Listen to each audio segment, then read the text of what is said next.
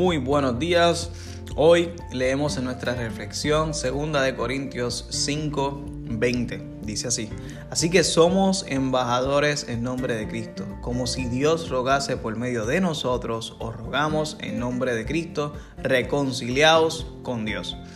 Aquí dice claramente que Dios nos ha enviado eh, a hacer una misión eh, y es ser embajadores. El embajador, eh, más que, que un atleta, que, tienen el privilegio de participar en el circuito olímpico y de llevar la camiseta en nombre de su país, eh, que es una de las cosas más honrosas ¿verdad? Para, para, para un atleta de alto rendimiento, eh, representar a su, a su país. Muchos han dicho que, más que, que, ganar la liga a la cual ellos, ellos pertenecen, en el caso la liga de más alto rango en, su país, eh, es representar su país en otras partes, en otros torneos ¿verdad? a nivel del mundo. es mucho más importante para ellos que incluso ganar el campeonato en, su propio país.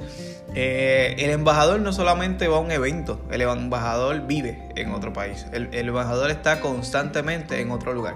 Eh, y, es, y a eso Dios nos llama, a un lugar extranjero que es esta tierra, somos somos del cielo, esa es nuestra nacionalidad.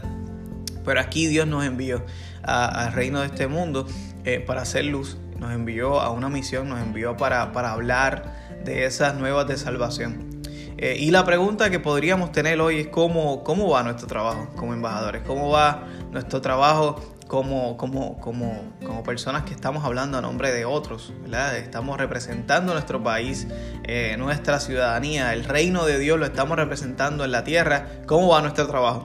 Eh, así que te inspiro a que, a que sigas reflexionando sobre esto y te motivo, no para que sientas culpa, al contrario, para que renueves tu fuerza, para que renueves tu forma de verlo y, te motives y busques la forma de cómo ser embajador, cómo llevar ese mensaje de salvación para que las puedan adquirir eh, una vida eterna junto a Dios a través de la gracia, el arrepentimiento eh, y la conversión, eh, que es la que es el nuevo es el, el evangelio en Jesucristo. Dios te bendiga mucho, que tengas excelente semana.